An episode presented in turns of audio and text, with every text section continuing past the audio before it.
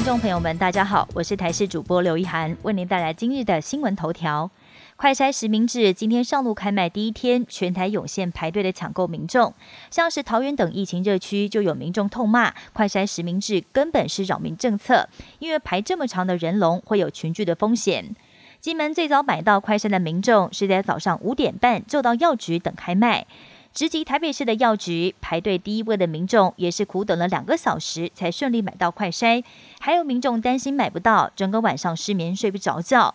不过正式开卖时，不仅快筛查询地图宕机，就连药局的快筛实名制系统也一度显示网页维护中，请稍后再试。限量七十八份的快筛，在短短半个小时内全部卖光。确诊海啸来袭，台湾人缺三种营养素，恐怕容易重症。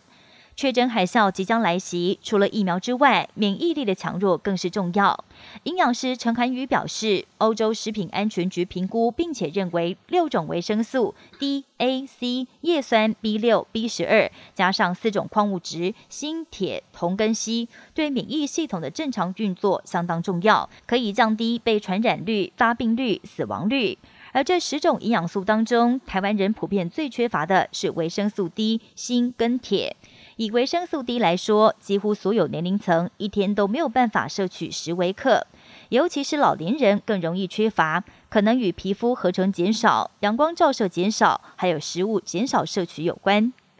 三线市标三十六度，受到梅雨封面扰乱廉价。今天全台仍然是热乎乎的天气，预测高温超过三十度。气象局更对南高平地区发布高温橙色灯号，代表有连续出现三十六度高温的几率。今天的水汽比昨天减少一些，中午过后下阵雨的几率也会比较低。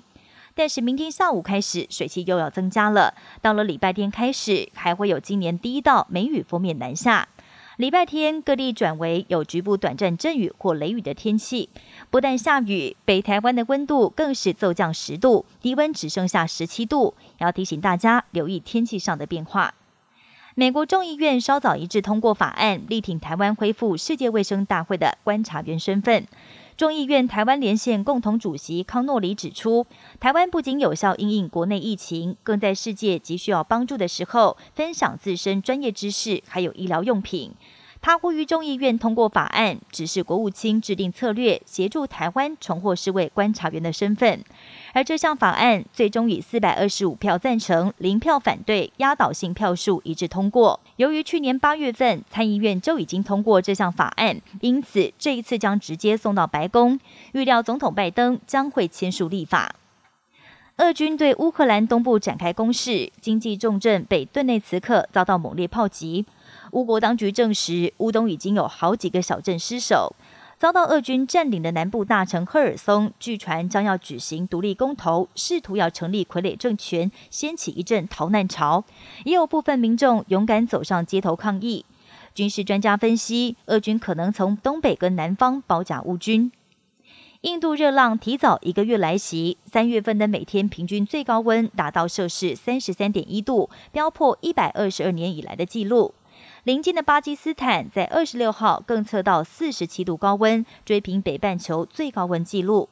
热浪提前来袭，也影响到小麦等农作物的收成，特别是在乌俄战争爆发之后，全球的小麦供应短缺，印度能不能够填补缺口，还是个未知数。